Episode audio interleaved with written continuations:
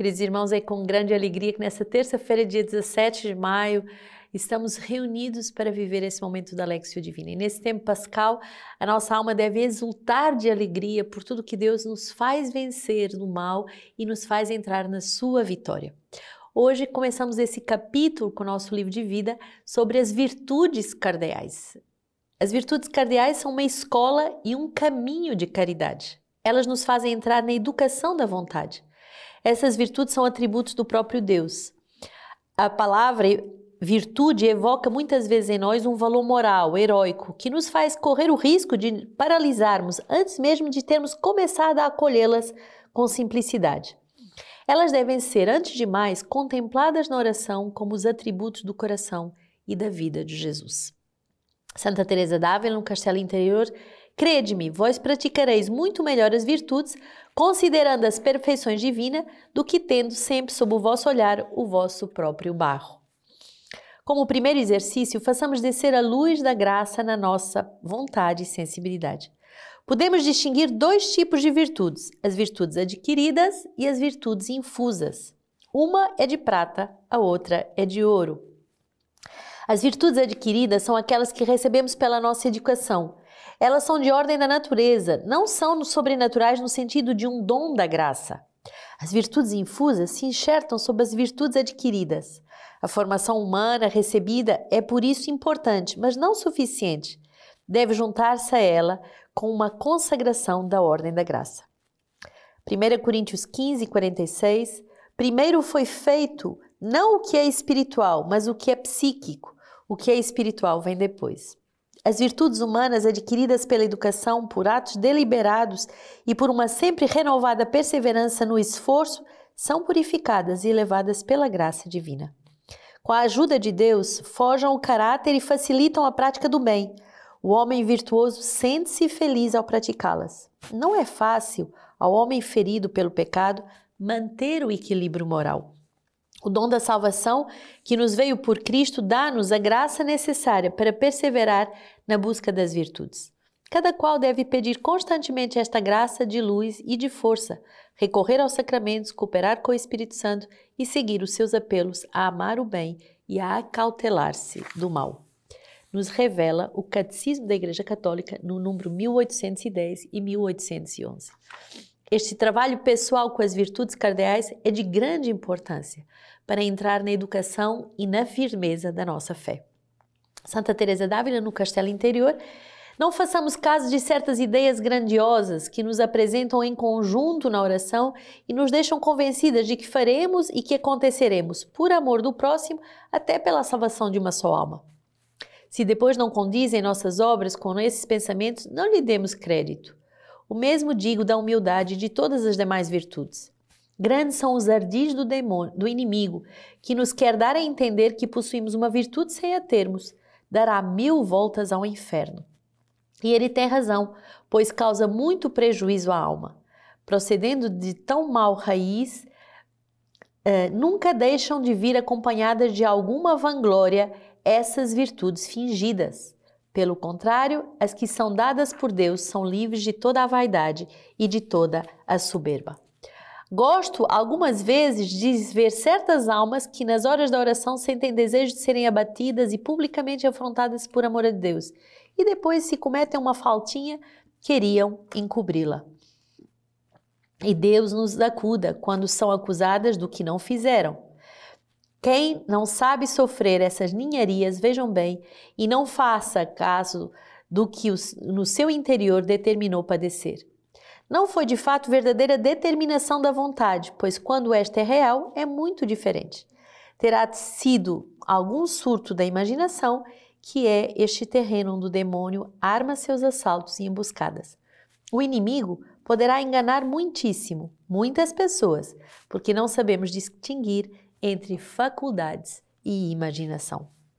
Então, tão importante esse número sobre as virtudes cardeais, as virtudes que vêm nos ensinar a, avançar nesse caminho da caridade e que vão educar a nossa vontade. E nesse número há essa distinção entre virtudes uh, adquiridas, que nós adquirimos por causa da nossa educação, e virtudes infusas, que é o próprio Deus que vai eh, nos dar com, como uma consagração da ordem da graça. E aqui nós devemos uh, ser muito atentos a essas graças uh, e essas virtudes. Então, antes de querermos ser virtuosos com os nossos esforços, devemos acolher as virtudes que Deus quer nos dar. E Santa Teresa d'Ávila nos faz esta alerta: cuidado com as virtudes fingidas. Muitas vezes o demônio vai sugerir que somos muito mais virtuosos do que somos para nos ensurbecer, hora que na prática a gente percebe que uma pequena acusação de alguma coisa que eu não cometi ou alguma coisa que me desagrada faz com que eu mostre a mim mesma e aos outros que não sou tão virtuosa quanto o demônio queria me fazer. Então, cuidado com as virtudes fingidas, é, porque as virtudes dadas por Deus, olha que ela diz, são livres de toda a vaidade e soberba. Então, um bom critério para saber se estamos diante de uma pessoa virtuosa verdadeiramente é uma, é uma pessoa que é humilde, que não é vaidosa, nem que se enche de orgulho por ter esta ou aquela virtude. Atos 14, 19 e 28. Entretanto, chegaram a Antioquia e a Icônio alguns judeus, os quais conseguiram instigar as multidões. Apedrejaram, pois, a Paulo e o arrastaram para fora da cidade, dando-o por morto. Mas reunido em torno dele os discípulos, Paulo ergueu-se e entrou na cidade. No dia seguinte, com Barnabé, partiu para Derbe. Depois de terem evangelizado esta cidade e cons conseguido fazer um bom número de discípulos, regressaram para Listra, Icônio e Antioquia. Confirmavam o coração dos discípulos, exortando-os a permanecerem na fé e dizendo-lhes: é preciso passar por muitas tribulações para entrarmos no reino de Deus. Em cada casa, em cada igreja, designar anciãos e depois de terem orado e jejuado, confiaram-nos ao Senhor com quem tinham crido. Atravessaram então a Pisídia, chegaram a Panfilha, anunciaram, após anunciarem a palavra em Perge, desceram para a Atália. De lá navegaram para Antioquia, de onde tinham sido entregues à graça de Deus para a obra que haviam realizado. Ao chegarem, reuniram a igreja e puseram-se a referir tudo o que Deus tinha feito com eles, especialmente abrindo aos gentios a porta da fé. Permaneceram então, depois, não pouco tempo com os discípulos. Que bonito vermos essa força virtuosa de Paulo, que certamente com muitas virtudes infusas, mas também adquiridas, ele vai de combate em combate, de cidade em cidade, anunciando a palavra de Deus. E imaginem que a após ter sido apedrejado e dado como morto, olha que bonita imagem, com os discípulos em volta dele, ele como que ressurge e volta a receber o ânimo para a missão e vai, parte para outra cidade e continua a fazer um bom número de discípulos, confirmando o coração dos discípulos. Bela esta expressão. Aquilo que nos faz virtuosos, aquilo que nos faz cheios da graça, é sermos confirmados naquilo que temos de mais profundo. E aqui o coração, na palavra de Deus, não é a afetividade, mas sim o homem profundo, o âmago da humanidade, eh, o âmago do centro eh, do coração de Deus e do coração do homem, que estão em sintonia e que vão eh, verdadeiramente caminhar juntos confirmavam o coração de muitos discípulos. E evangelizando cidade após cidade, constituindo homens que vão cuidar dessas igrejas localmente, Paulo, com toda a audácia, com toda a humildade, mas com todo o ardor apostólico, ele avança no caminho da evangelização. E, e ele abre as portas da fé aos gentios. Essa expressão é tão bonita. É preciso pessoas cheias de virtudes, mas também com essa fé que não se, não, não se detém face aos obstáculos, que não se detém face às perseguições, para continuarmos a abrir a porta da fé aos gentios. É isso que acontece cada vez que há uma nova fundação da comunidade. Por que, que a comunidade tem esse ardor em abrir novas casas?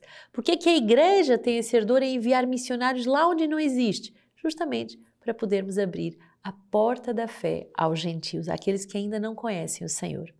Salmo 144, que tuas obras todas te celebrem, Senhor, e teus fiéis te bendigam, digam da glória do teu reino e falem das tuas façanhas, para anunciar tuas façanhas aos filhos de Adão e a majestade gloriosa do teu reino.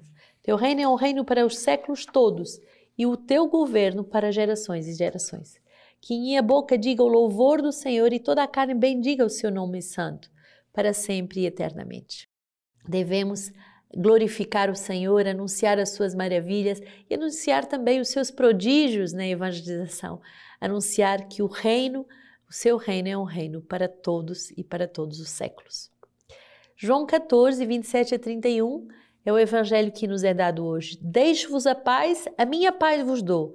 Não vos la dou como o mundo dá. Não se perturbe nem se intimide o vosso coração. Vós ouvistes o que vos disse. Vou e retorno a vós. Se me amasseis, ficarias alegres, por eu ir para o Pai, porque o Pai é maior do que eu. Eu vos disse agora, antes que aconteça, para que, dando, quando acontecer, creiais. Já não conversarei muito, pois o príncipe do mundo vem. Contra mim ele nada pode, mas o mundo saberá que amo o Pai e faço como o Pai me ordenou. Contra mim, o mundo nada pode. Impressionante a força que uma alma unida à vontade de Deus tem. Contra mim, o mundo nada pode. Quer dizer que a alma vai avançar de vitória em vitória. Como Santa Teresinha dizia, eu entrei numa corrida de gigantes e não perco nenhuma batalha. De vitória em vitória, eu avanço rumo àquele que me chamou.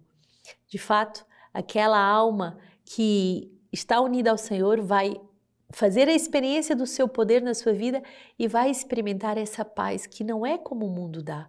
É uma paz que nada nem ninguém pode arrancar. Hoje, como leitura patrística, para coroarmos essa Lexio Divina, século V, eh, São Cirilo de Alexandria, bispo, ele vai nos dizer: fomos neles regenerados no Espírito Santo para produzirmos frutos de vida nova. Não de vida antiga e envelhecida, mas daquela vida nova que procede do amor para com Ele. Esta vida nova, porém, nós só, pudermos, só podemos conservá-la se nos mantivermos perfeitamente inseridos em Cristo, se aderirmos fielmente aos seus santos mandamentos que nos forem dados, se guardarmos com solicitude este título de nobreza adquirida e se não permitirmos que se entristeça o Espírito que habita em nós, quer dizer que Deus, Deus que por Ele mora em nós. Então, façamos essas provas de vida nova e continuemos a abrir a porta das, da fé a tantos pagãos, a tantas pessoas que ainda não conhecem o poder da ressurreição de nosso Senhor.